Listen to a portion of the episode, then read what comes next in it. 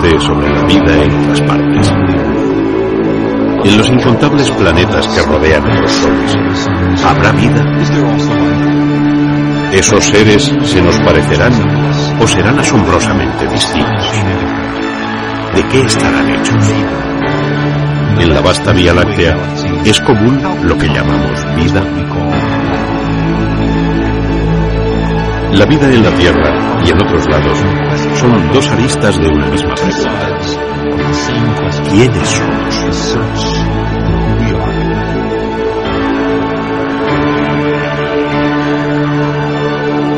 El ser terrestre está hecho de moléculas orgánicas, complejos microscópicos alrededor de átomos de carbón. En la tiniebla interestelar también hay moléculas orgánicas en nubes inmensas de gas y polvo.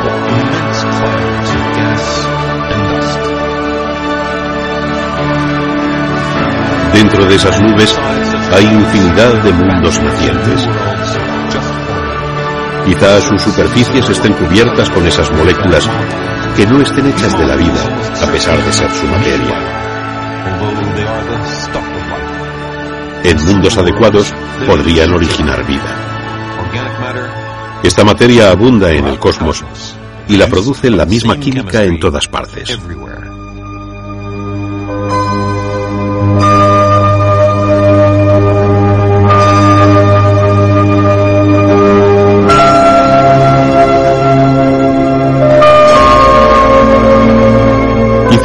Tiempo el origen y evolución de la vida sea inevitable en otros mundos. Seguramente haya planetas muy hostiles a la vida y otros donde puedan nacer y morir o solo desarrollar formas muy simples.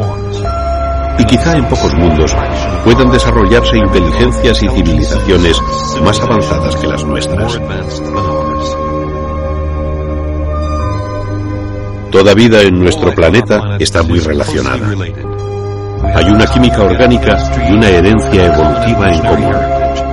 Esto limita mucho a nuestros biólogos. Estudian una sola biología, un solo tema en la música de la vida. ¿Es la única voz en miles de años luz? ¿O hay una fuga cósmica con miles de millones de voces tocando la música de la vida en la galaxia?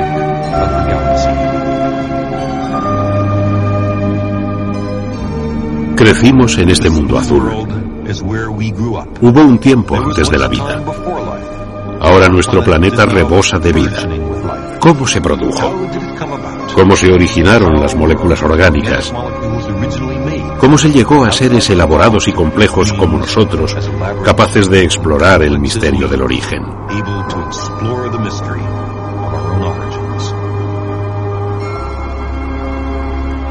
Les contaré la historia de un pequeño fragmento de la música de la vida en la Tierra.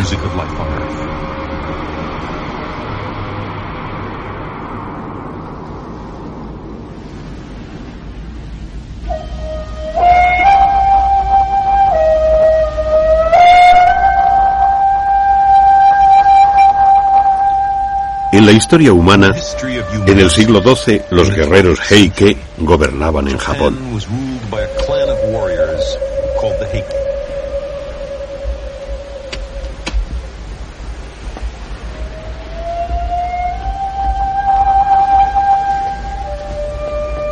Su jefe nominal, el emperador del Japón, era Antoku, un niño de siete años. Su abuela, la dama Ni, era su tutora.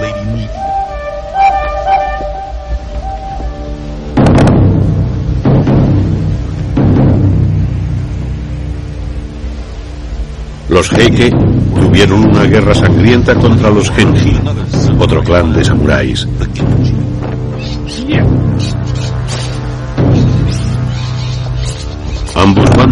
Se atribuían derechos ancestrales para el trono imperial.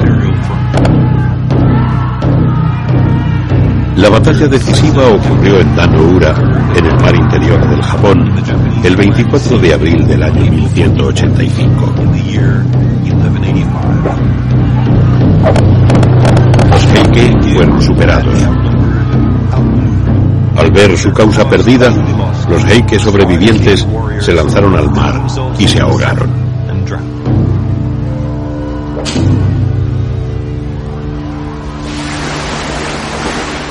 La abuela del emperador no quiso ser capturada por los Genji. La leyenda de los Heike cuenta lo sucedido. Antoku preguntó a su abuela, ¿a dónde me llevas? Ella miró al niño y con lágrimas en sus ojos le consoló.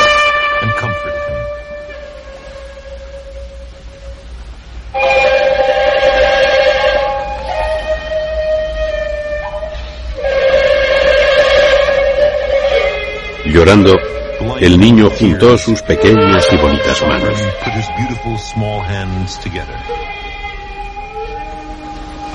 Primero miró al este para despedirse del dios de Ise y luego al oeste para rezar al Buda Amida.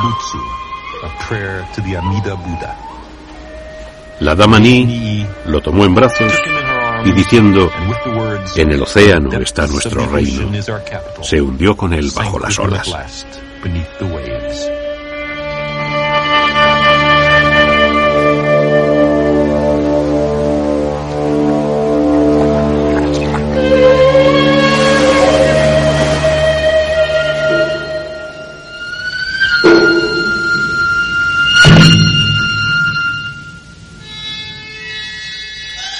Destrucción de los Heike en Danoura fue el final de un gobierno de 30 años. Los Heike casi desaparecieron de la historia.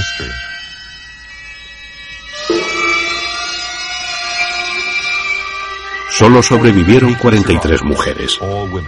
Estas damas de honor de la corte imperial tuvieron que vender flores y otros favores a los pescadores del lugar de la batalla.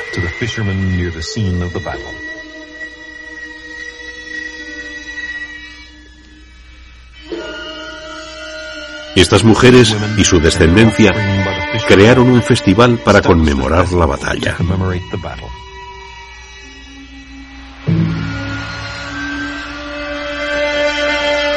Hasta hoy, el 24 de abril de cada año, sus descendientes van a Akama. Allí hay un mausoleo de Antoku, el emperador ahogado a los siete años.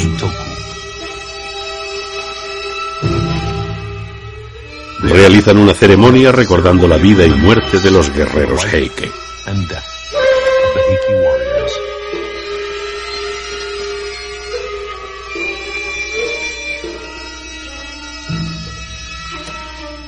Pero hay una extraña postdata.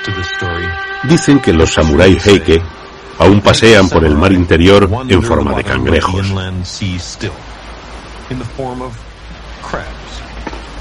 Los cangrejos locales tienen curiosas marcas en el dorso. Los dibujos parecen rostros humanos con el ceño agresivo del samurái del Japón medieval.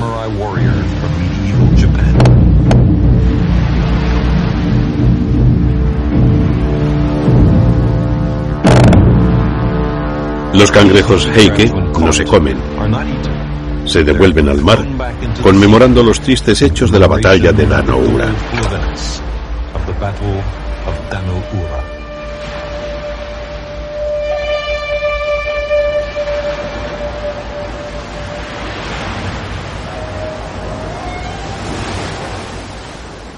Esta leyenda tiene un misterio. ¿Cómo se consigue que el rostro de un guerrero se grabe en el dorso de un cangrejo? ¿Cómo es posible? Podría decirse que los humanos los grabaron. Pero ¿cómo? Como otras cosas, los dibujos en el dorso del cangrejo se heredan. Todos tenemos distintas líneas hereditarias. Ahora, supongamos que entre los ancestros de este cangrejo surgió uno cuyo dorso se parecía ligeramente a un rostro. Aún antes de 1185, los pescadores podrían haber sido reacios a comer cangrejos con rostros humanos. Al devolverlos al mar establecieron un proceso de selección. Si eres cangrejo y tu caparazón es común, los hombres te comerán. Pero si te pareces a un rostro, volverás al mar y dejarás descendencia que se parecerá a ti. Pasaron generaciones de cangrejos y pescadores, y los cangrejos con rostros de samuráis sobrevivieron preferentemente. Hasta que se obtuvo no solo un rostro humano, no solo un rostro japonés, sino el rostro del guerrero samurái. No fue un deseo del cangrejo. La selección se impone desde fuera. A mayor parecido a un samurái, mayor posibilidad de sobrevivir. El resultado es una gran cantidad de cangrejos que parecen guerreros.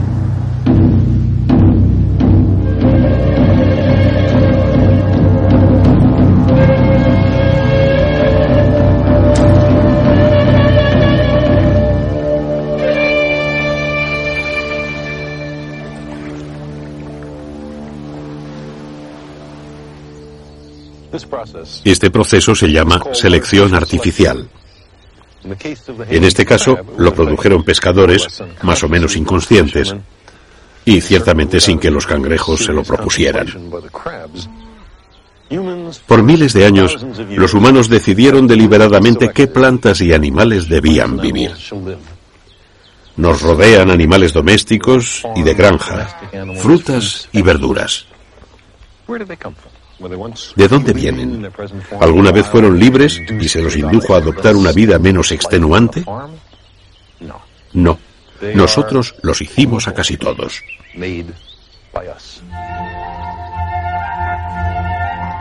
En la selección artificial de un caballo, o una vaca, del arroz o del cangrejo heike, lo esencial es que muchas cosas se heredan y reproducen. Los humanos alientan la reproducción de algunas variedades y desalientan la reproducción de otras. La variedad escogida se hará abundante. La variedad desechada se hará rara o se extinguirá.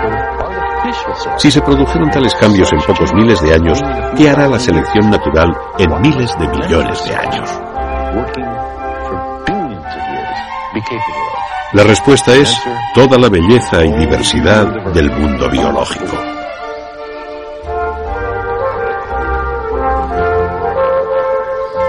Se ve la evolución de la vida al observar los cambios en animales y vegetales, así como los rastros de las rocas. El fósil habla sin ambigüedad de seres que en grandes cantidades vivieron alguna vez y que se extinguieron. Hoy hay más especies extintas que vivas. Son experimentos terminados en la evolución. Estos trilobites aparecieron hace 600 millones de años. Vivieron durante 300 millones de años. Pero se extinguieron. En las viejas rocas no hay fósiles de ganado o humanos. Hemos evolucionado hace poco. La evolución es un hecho, no una teoría. Ocurre realmente.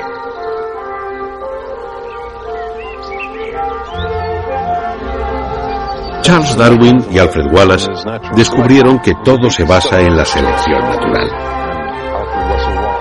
Y funciona así. La naturaleza es prolífica. Nacen más seres de los que pueden sobrevivir. Las variedades que por accidente no se adaptan no sobreviven o dejan poca descendencia. Las mutaciones son repentinos cambios hereditarios y se transmiten fielmente. El medio selecciona aquella mutación que aumenta la supervivencia. La serie de lentos cambios en los seres vivos originan nuevas especies. Muchos se escandalizaron con estas ideas. Nuestros ancestros vieron la complejidad y belleza de la vida y pensaron en un gran diseñador.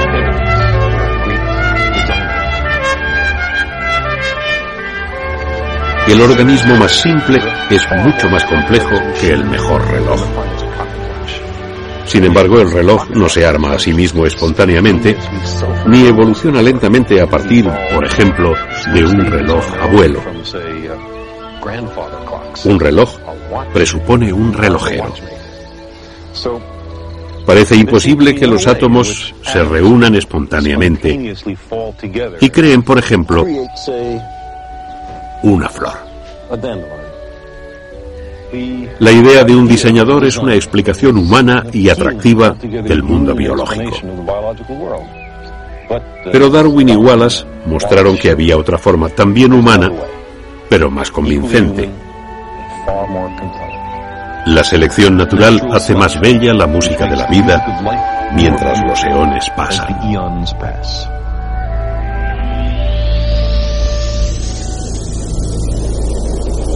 Para entender este paso, comprimimos el tiempo en un solo año cósmico que empieza el 1 de enero con el Big Bang. Cada mes representa algo más de mil millones de años. Al transcurrir dos terceras partes del año se forma la Tierra. El conocimiento de la historia de la vida es reciente. Solo ocupa los últimos segundos del 31 de diciembre, apenas un pequeño punto blanco al final del calendario. La vida terrestre podría ser parecida a la de otros mundos, pero en sus detalles, la vida terrestre quizás sea única en toda la Vía Láctea. Los secretos de la evolución son el tiempo y la muerte. Tiempo para acumular mutaciones favorables y muerte para dar lugar a nuevas especies. La vida terrestre surge en septiembre, cuando nuestro mundo, aún agitado por su origen violento, se pudo parecer a la Luna. La Tierra tiene unos 4.500 millones de años. En este calendario, el gas y polvo interestelares se condensaron hacia el 14 de septiembre. Los fósiles indican que la vida se originó quizás hacia el 25 de septiembre en las lagunas y océanos de la primitiva Tierra. Los primeros seres no fueron tan complejos como los seres unicelulares, los cuales son formas vivas muy sofisticadas. No, los primeros baluceos fueron más humildes y a nivel molecular. Los relámpagos y los rayos solares ultravioleta descompusieron moléculas ricas en hidrógeno en la atmósfera. Los fragmentos se recombinaron espontáneamente, formando moléculas más complejas.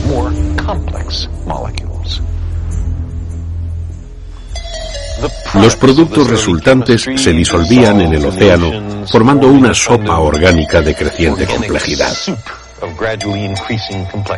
hasta que accidentalmente surgió una molécula capaz de copiarse a sí misma usando como ladrillos otras moléculas de la sopa. Fue el ancestro del ADN, la molécula maestra de la vida terrestre. Tiene cuatro partes distintas. Los nucleótidos, que son las cuatro letras del código genético, el idioma de la herencia. Aquí vemos a los nucleótidos, peldaños en la escalera del ADN de diferente color. Las instrucciones son distintas para cada organismo. Por eso hay seres diferentes. La mutación es un cambio en un nucleótido, un error en las instrucciones genéticas.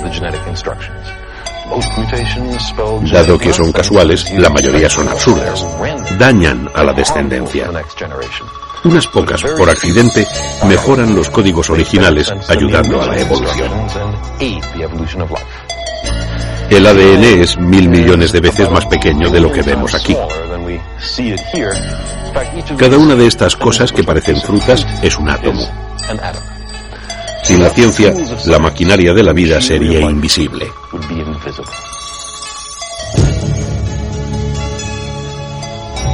Hace 4.000 millones de años, los ancestros del ADN competían por los ladrillos moleculares y dejaban copias toscas de sí mismos. No había depredación, la materia vital abundaba. Los océanos y estanques en los cráteres eran un paraíso para estas moléculas. Con la reproducción, mutación y selección natural, las moléculas evolucionaban. Variedades con funciones especializadas se unieron formando la primera célula. A la larga, la sopa se devoró a sí misma. Las plantas ya podían usar la luz solar para construir sus ladrillos. Hicieron verde al agua. Plantas unicelulares se unieron en el primer organismo multicelular. A principios de noviembre hubo otro invento importante, el sexo. Fue un tropiezo de los microbios. El 1 de diciembre las plantas ya habían despedido mucho oxígeno y nitrógeno a la atmósfera. El cielo está hecho de vida. De pronto, el 15 de diciembre, proliferaron nuevas formas de vida. Se le llamó la explosión del Cámbrico.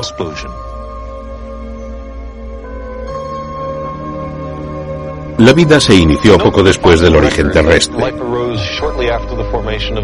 Quizás el origen de la vida sea un proceso químico inevitable en planetas semejantes en todo el cosmos. Pero durante unos 4.000 millones de años, la vida solo fue algas.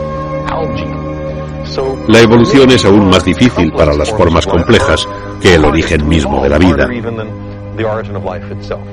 Si es así, los planetas podrían tener microorganismos, pero los vegetales, animales y seres pensantes serían comparativamente escasos.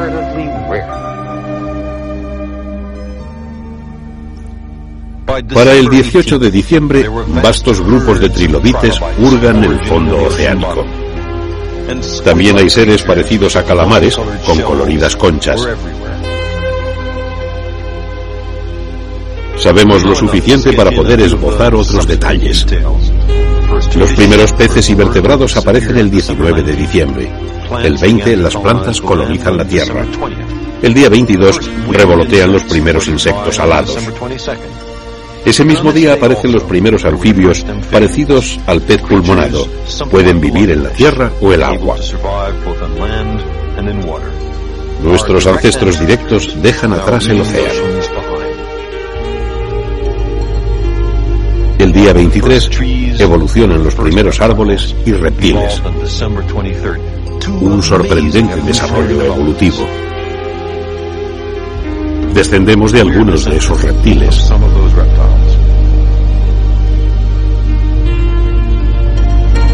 Distintas especies de dinosaurios aparecen en la víspera de Navidad.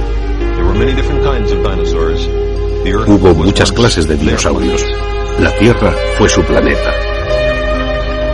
Andaban erguidos y tenían cierta inteligencia. Grandes lagartos hacían temblar las selvas.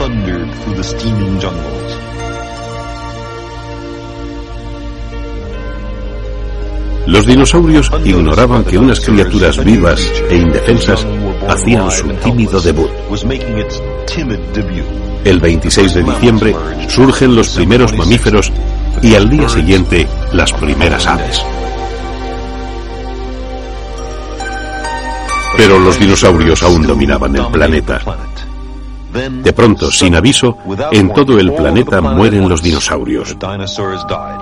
Se ignora la causa, pero la lección es clara. 160 millones de años en el planeta son garantía de nada. El dinosaurio muere en tiempos de la primera flor. El 30 de diciembre aparecen seres de aspecto ligeramente humano. El tamaño de sus cerebros aumenta notablemente. Entonces, en la noche del último día del último mes, hace unos pocos millones de años, los primeros humanos ingresan en el calendario cósmico. La historia reflejada en los libros solo ocupa los últimos 10 segundos del año cósmico. Ahora miremos de cerca a nuestros ancestros. Un hecho químico es muy importante en la historia terrestre. Había muchas moléculas en la sopa. Unas fueron atraídas y otras repelidas por el agua. Esto hizo que se agruparan en pequeñas esferas cercadas como pompas de jabón. Allí los ancestros del ADN fundaron su hogar y nació la célula. Las plantas tardaron cientos de millones de años en liberar oxígeno. Pero esa rama no nos dio el origen. La bacteria capaz de respirar oxígeno tardó millones de años en evolucionar. De un núcleo desnudo surgió una célula con núcleo interno. Algunas formas parecidas a amebas dieron origen a las plantas.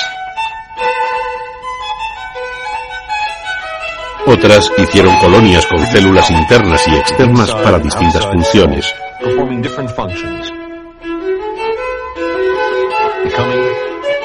Se convirtieron en pólipos adheridos al suelo oceánico que filtraban la comida y desarrollaron pequeños tentáculos para llevarla a una boca primitiva.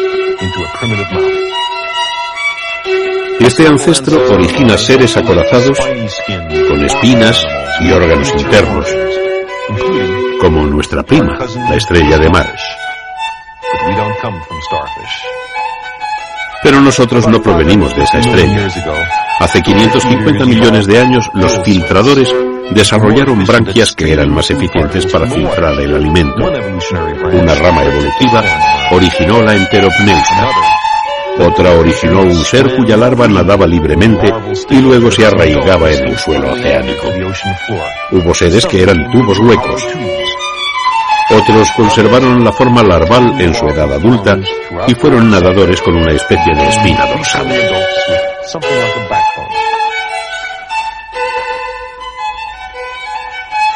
Nuestros ancestros hace 500 millones de años eran filtradores sin mandíbulas como pequeñas lampreas. Poco a poco, esos pececitos desarrollaron ojos y mandíbulas y empezaron a comerse entre sí. Si nadas más rápido, sobrevivirás. Con mandíbulas para comer, sus branquias servirán para respirar. Así surge el pez moderno.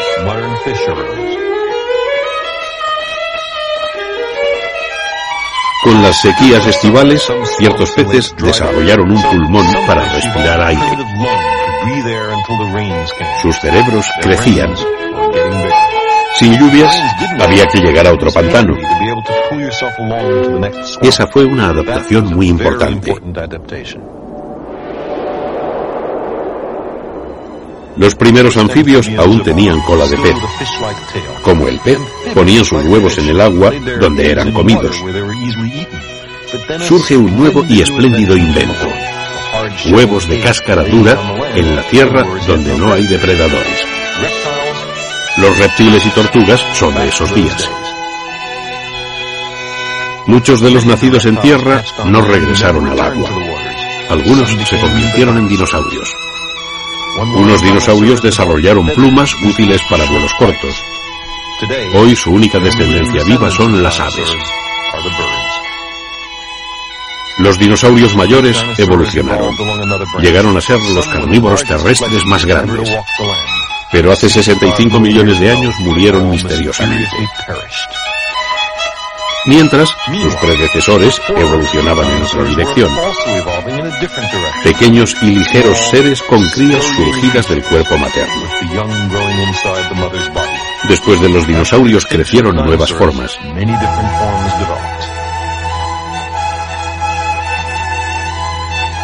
La cría era muy inmadura al nacer en los marsupiales y mamíferos. La cría debía aprender a sobrevivir. El cerebro creció aún más. Una especie de musaraña fue el ancestro de los mamíferos.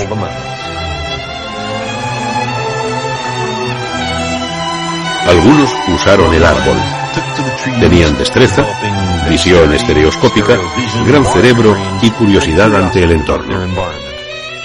Algunos se convirtieron en babuinos, pero no provenimos de ellos. Monos y humanos comparten ancestros hueso por hueso, molécula por molécula. Casi no hay diferencias importantes entre ambos.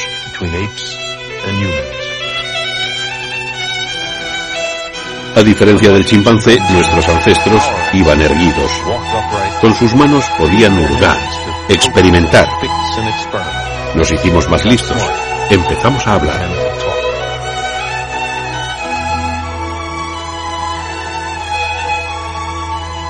Ramas colaterales de los humanos se extinguieron en los últimos millones de años. Nosotros, con nuestros cerebros y manos, hemos sobrevivido. Hay continuidad entre las primeras células y nosotros. Veámoslo de nuevo comprimiendo 4.000 millones de años de evolución en 40 segundos.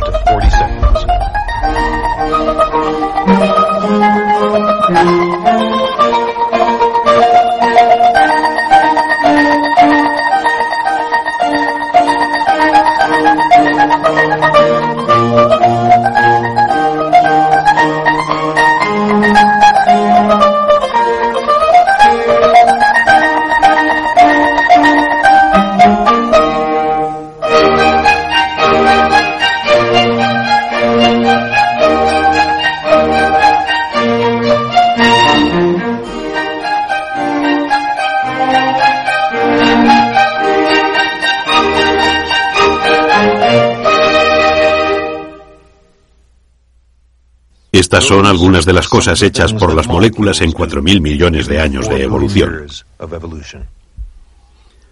A veces se representa la evolución como ramas de un mismo árbol original en el que se podan ramas por selección natural.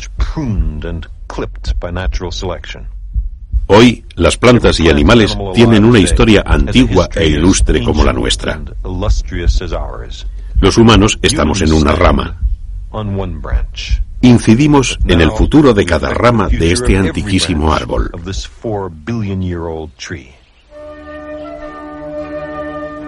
Qué bellos son los árboles. Crecimos en y alrededor de ellos. Tenemos afinidad por los árboles. Ellos fotosintetizan, recogen luz solar, compiten por alcanzar el sol. Esos dos árboles se abren paso para recibir luz solar con gracia y sorprendente lentitud.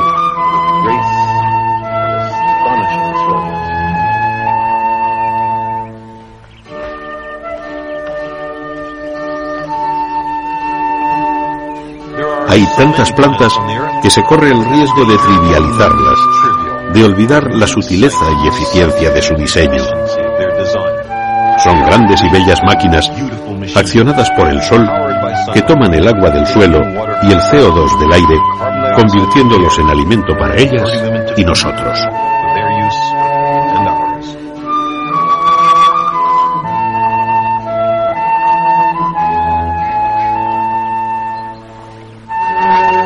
Este es un museo de plantas vivas, el Jardín Botánico Real de Kew, en Londres.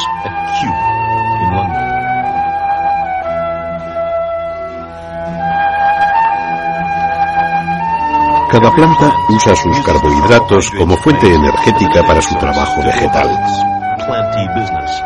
En definitiva, los animales somos sus parásitos. Robamos sus carbohidratos para hacer nuestro trabajo.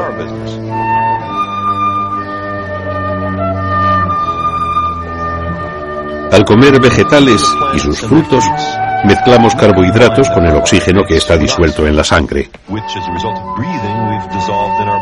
De esta reacción química extraemos la energía necesaria. En el proceso exhalamos CO2 que las plantas usan para hacer más carbohidratos. ¡Qué acuerdo tan maravilloso! Las plantas y animales se utilizan mutuamente en un ciclo impulsado por abundante luz solar. Aun si no hubiera animales, habría CO2 en el aire. Necesitamos a las plantas más que ellas a nosotros. Hay similitudes entre los organismos terrestres. algunas tan claras como el número 5. Tenemos cinco zonas corporales principales, cabeza, dos brazos, dos piernas. Los patos también, aunque las funciones de sus zonas no son idénticas. El plan del pulpo o del cien pies es distinto. Y un ser de otro planeta podría ser aún más extraño. Estos parecidos continúan en un nivel más profundo, en la base molecular de la vida. Hay decenas de miles de millones de tipos de moléculas orgánicas, pero solo unas 50 se usan para la actividad vital esencial. Se usan una y otra vez con ingenio para las distintas funciones de cada ser vivo. En el núcleo mismo de la vida terrestre, en la proteína que controla la química celular, en las hélices del ácido nucleico que lleva información hereditaria, hallamos que estas moléculas son idénticas en toda planta y todo animal del planeta.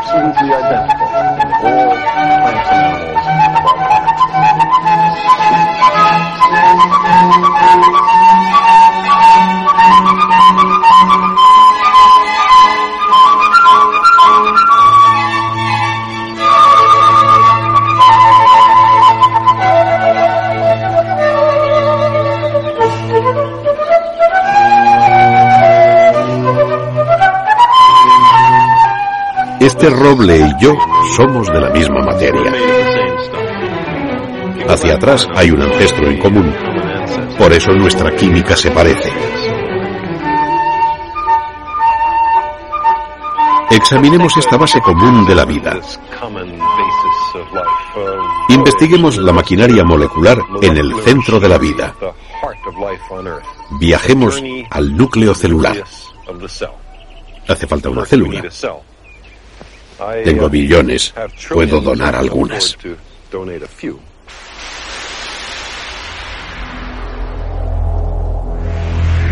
Y el hecho casual de pinchar un dedo tiene cierta magnitud en la escala de lo pequeño. Millones de glóbulos rojos se desvían de su camino usual. Pero la mayoría sigue circulando, llevando el oxígeno a los lugares más remotos. La célula viva es a su manera un reino bello y complejo como el de las galaxias y astros. Hay glóbulos rojos y blancos. Los blancos o linfocitos me protegen de los microbios invasores. En su rugosa superficie crean anticuerpos, pero su interior es como el de otras células. Atravesamos la membrana para ingresar en la célula. Aquí, cada estructura tiene su función. Los puntos verde oscuros son fábricas donde se producen enzimas que controlan la química celular. La molécula mensajera es instruida y sale desde el núcleo, dentro de la célula. Las instrucciones para la célula y para producir otra se ocultan allí. Hallamos un poro nuclear, el ingreso al Sancta Sanctorum biológico. Estos collares, estas intrincadas trenzas, son los ácidos nucleicos, ADN. Todo lo necesario para hacer un ser humano está codificado en el lenguaje de la vida, en la molécula del ADN.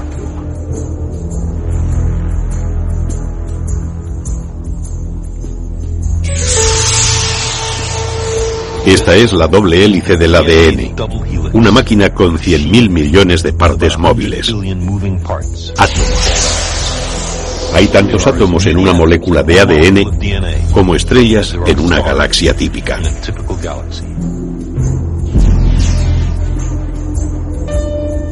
La secuencia de nucleótidos, aquí coloreados, es lo transmitido entre generaciones. Si se cambia su orden, cambian las instrucciones genéticas.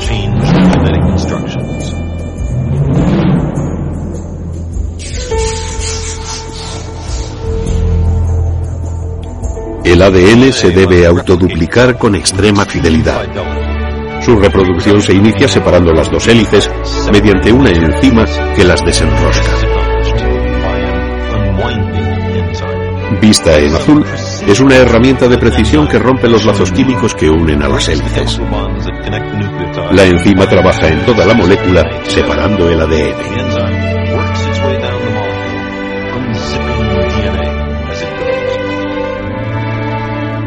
Cada hélice copia a la otra, supervisada por enzimas especiales. La sopa orgánica dentro del núcleo tiene nucleótidos sueltos. La enzima reconoce al nucleótido al acercarse y lo fija en su lugar, reproduciendo otro escalón en la hélice.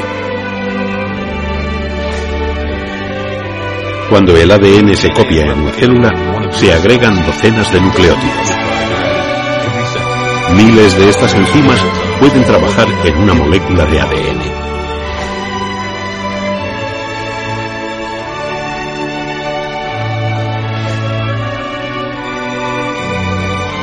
Cuando un nucleótido no se fija, la enzima lo descarta. Es la corrección de prueba. Excepcionalmente al corregir se fija un nucleótido equivocado. Es un cambio casual en la instrucción genética se ha producido una mutación.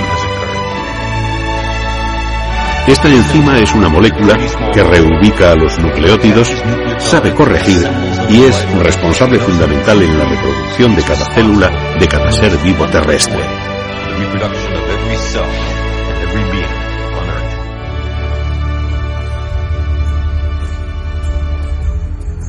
Esta enzima y el mismo ADN son máquinas moleculares de asombroso poder. En cada ser, las máquinas moleculares aseguran la reproducción de los ácidos nucleicos.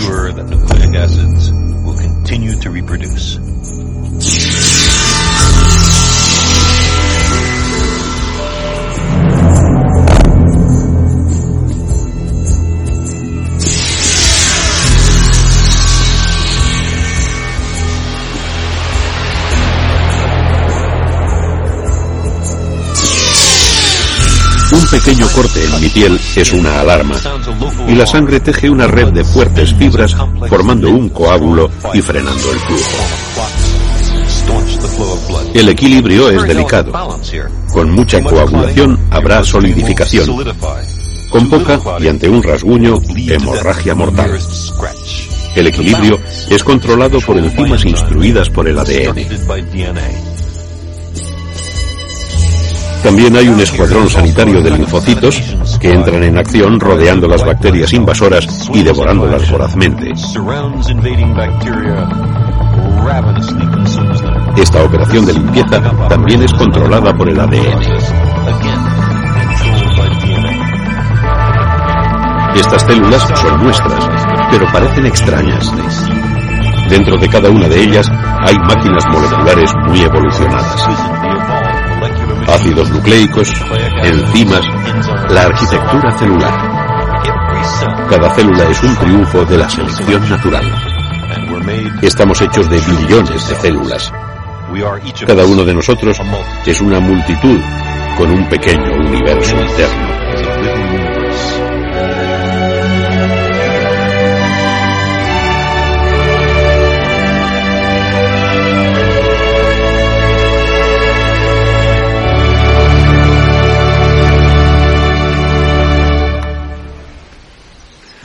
El ADN humano es una escalera espiral de una longitud de mil millones de nucleótidos.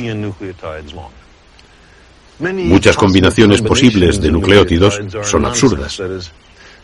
Producirían la síntesis de proteínas aplicables a funciones inútiles. Solo pocas moléculas de ácido nucleico son de cierta utilidad para seres tan complejos como nosotros. El número útil de posibles combinaciones de ácidos es increíblemente alto. Quizás sea mayor que el total de átomos que hay en el universo. Es decir, que el número de seres humanos posibles es muy superior al de seres humanos que hayan vivido nunca. El potencial inexplotado de la especie es inmenso. Hay mezclas de ácidos nucleicos que los harán funcionar mejor en cualquier criatura que las instrucciones de cualquier persona que haya vivido. Por suerte, no sabemos, o todavía no sabemos, cómo combinar secuencias distintas de nucleótidos para hacer distintos tipos de seres humanos. Quizá algún día montemos los nucleótidos en cierta secuencia para producir características humanas deseadas. Un futuro inquietante y turbador.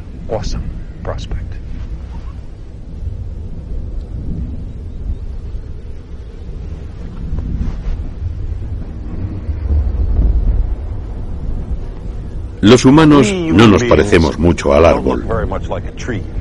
Sin duda vemos el mundo de una forma distinta. Pero en el corazón molecular de la vida somos esencialmente idénticos.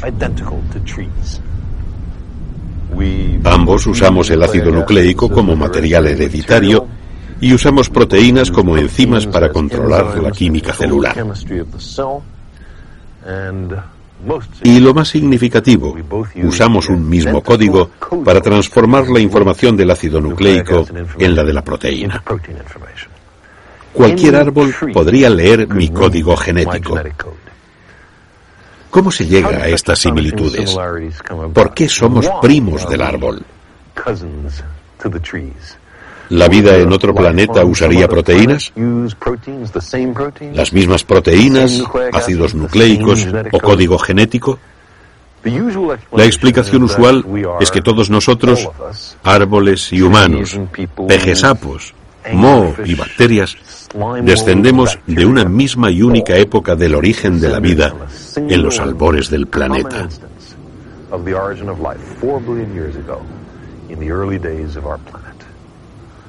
¿Cómo surgen las moléculas de la vida?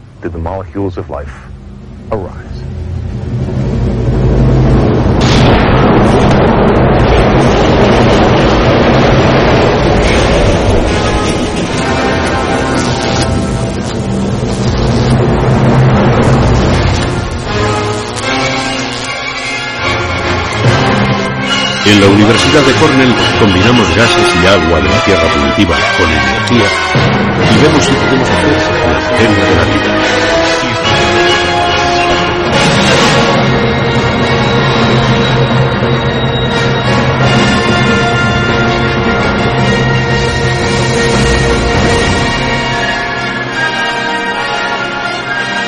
¿De qué era la atmósfera primitiva?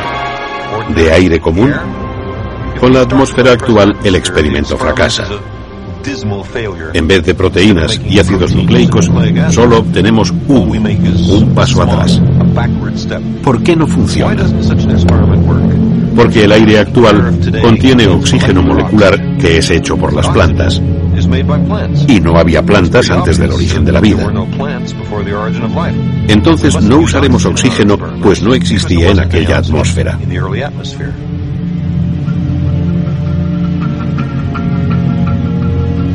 Es lógico.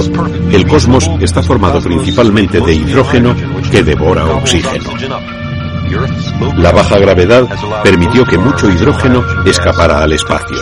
Casi desapareció. Pero en el origen abundaban los gases ricos en hidrógeno. Metano, amoníaco, vapor de agua. Debemos usar esos gases.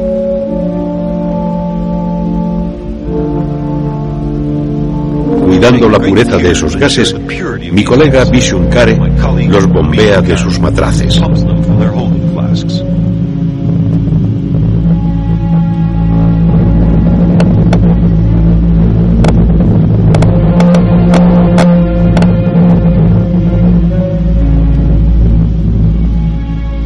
Este experimento fue realizado por primera vez por Stanley Miller y Harold Urey en los años 1950.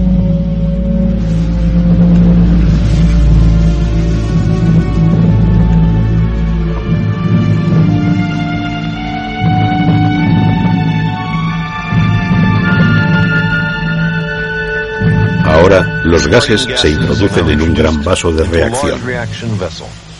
Podríamos usar luz ultravioleta simulando el sol primitivo.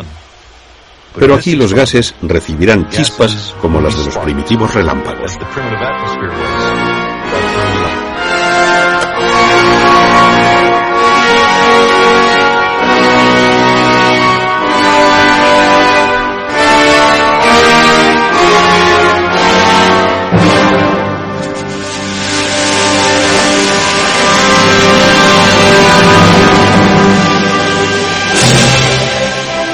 Después de unas pocas horas, en el interior del vaso vemos un extraño pigmento castaño. Vastas moléculas orgánicas complejas que incluyen los ladrillos de las proteínas y ácidos nucleicos. En condiciones ideales, los ladrillos se mezclan dando moléculas parecidas a ácidos nucleicos y proteínas. Estos ácidos nucleicos pueden hacer copias de sí mismos.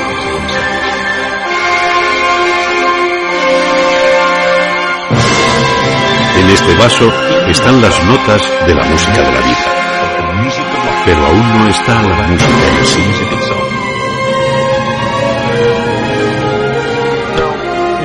Hasta hoy, nadie ha combinado gases y agua de la Tierra primitiva, consiguiendo algo que saliera arrastrándose del matraz. Aún desconocemos mucho del origen de la vida, incluyendo el código genético. Hace solo 30 años que experimentamos. La naturaleza nos lleva gran ventaja. En estos experimentos no hay nada que sea peculiar de la Tierra. Los gases y las fuentes energéticas usadas son comunes en todo el cosmos. Reacciones químicas similares debieron originar la materia orgánica del espacio y los aminoácidos en meteoritos. Reacciones similares debieron ocurrir en mil millones de mundos de la Vía Láctea. Fue muy sencillo de hacer. Las moléculas de la vida colman el cosmos.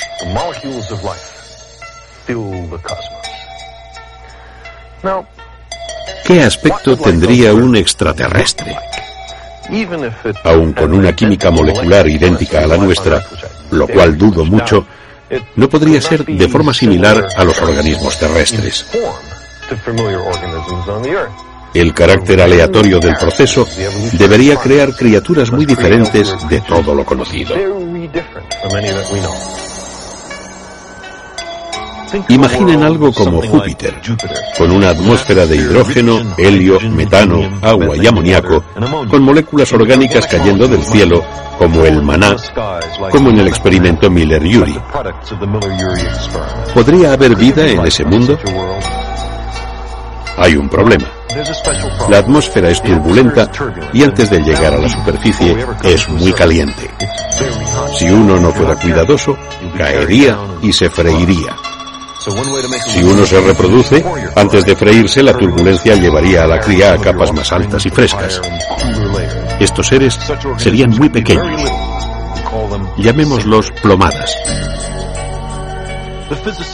El físico Peter y yo en Cornell hicimos cálculos sobre la vida que existiría en tal mundo. Grandes globos vivos podrían flotar bombeando gases pesados o conservando su calor. Comerían moléculas orgánicas o fabricarían su alimento. Llamaremos a esos seres flotadores. Imaginamos flotadores de kilómetros de diámetro, más grandes que la mayor de las ballenas, seres del tamaño de ciudades podrían formar grandes rebaños indolentes por todo el espacio, concentrados en las alturas de un enorme mar de nubes. Pero también puede haber otros seres, los cazadores. Serían veloces y manejables. Comerían flotadores por sus moléculas y por su reserva de hidrógeno pero no debe haber muchos, pues al comerse a todos los flotadores ellos también morirían. La física y la química permiten esas formas de vida. El arte les da un viso de realidad, pero la naturaleza no sigue estas especulaciones. Si hay miles de millones de mundos deshabitados, quizás haya algunos que pudieran tener cazadores, flotadores y plomadas. La biología se parece más a la historia que a la física. Conocer el pasado para entender el presente. Ni la biología ni la historia pueden predecir. La razón es la misma. Ambas materias aún son muy complejas. Pero podemos conocernos mejor entendiendo otros casos. El estudio de un solo caso extraterrestre, un microbio sería suficiente, haría universal la biología. Mostraría qué más es posible. Hasta ahora, solo escuchamos la voz de la vida en un solo mundo. Pero por primera vez, como veremos, iniciamos una seria búsqueda científica de la fuga cósmica.